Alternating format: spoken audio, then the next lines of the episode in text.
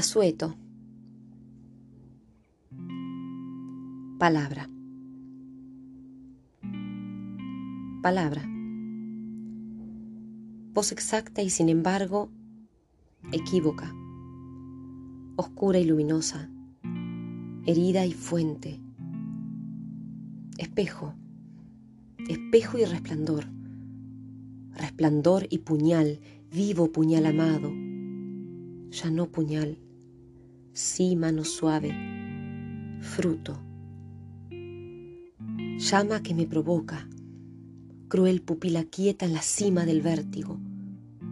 Invisible luz fría cavando en mis abismos, llenándome de nada, de palabras, cristales fugitivos que a su prisa someten mi destino. Palabras ya sin mí, pero de mí, como el hueso postrero, anónimo y esbelto de mi cuerpo sabrosa sal, diamante congelado de mi lágrima oscura.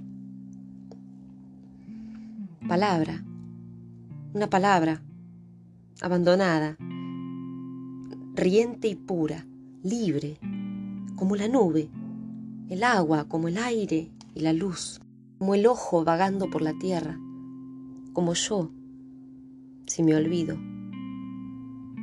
Palabra una palabra, la última y primera, la que callamos siempre, la que siempre decimos, sacramento y ceniza.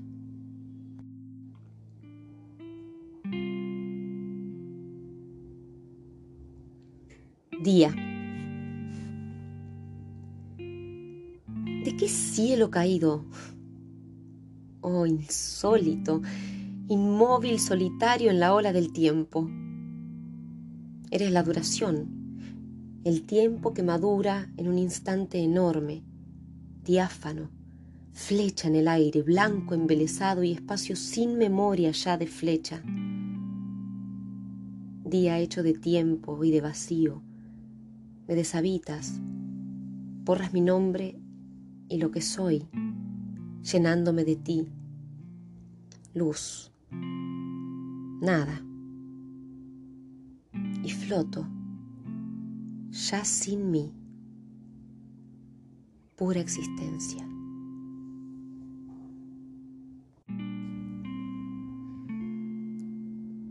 Jardín.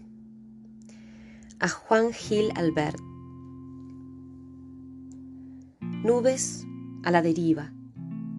Continentes sonámbulos países sin sustancia ni peso, geografías dibujadas por el sol y borradas por el viento, cuatro muros de adobe, bugambilias, en sus llamas pacíficas mis ojos se bañan. Pasa el viento entre alabanzas de follajes y hierbas de rodillas. El heliotropo con morados pasos cruza envuelto en su aroma. Hay un profeta el fresno y un meditabundo, el pino. El jardín es pequeño, el cielo inmenso, verdor sobreviviente en mis escombros. En mis ojos te miras y te tocas. Te conoces en mí y en ti y en mí te piensas. En mí duras y en mí te desvaneces.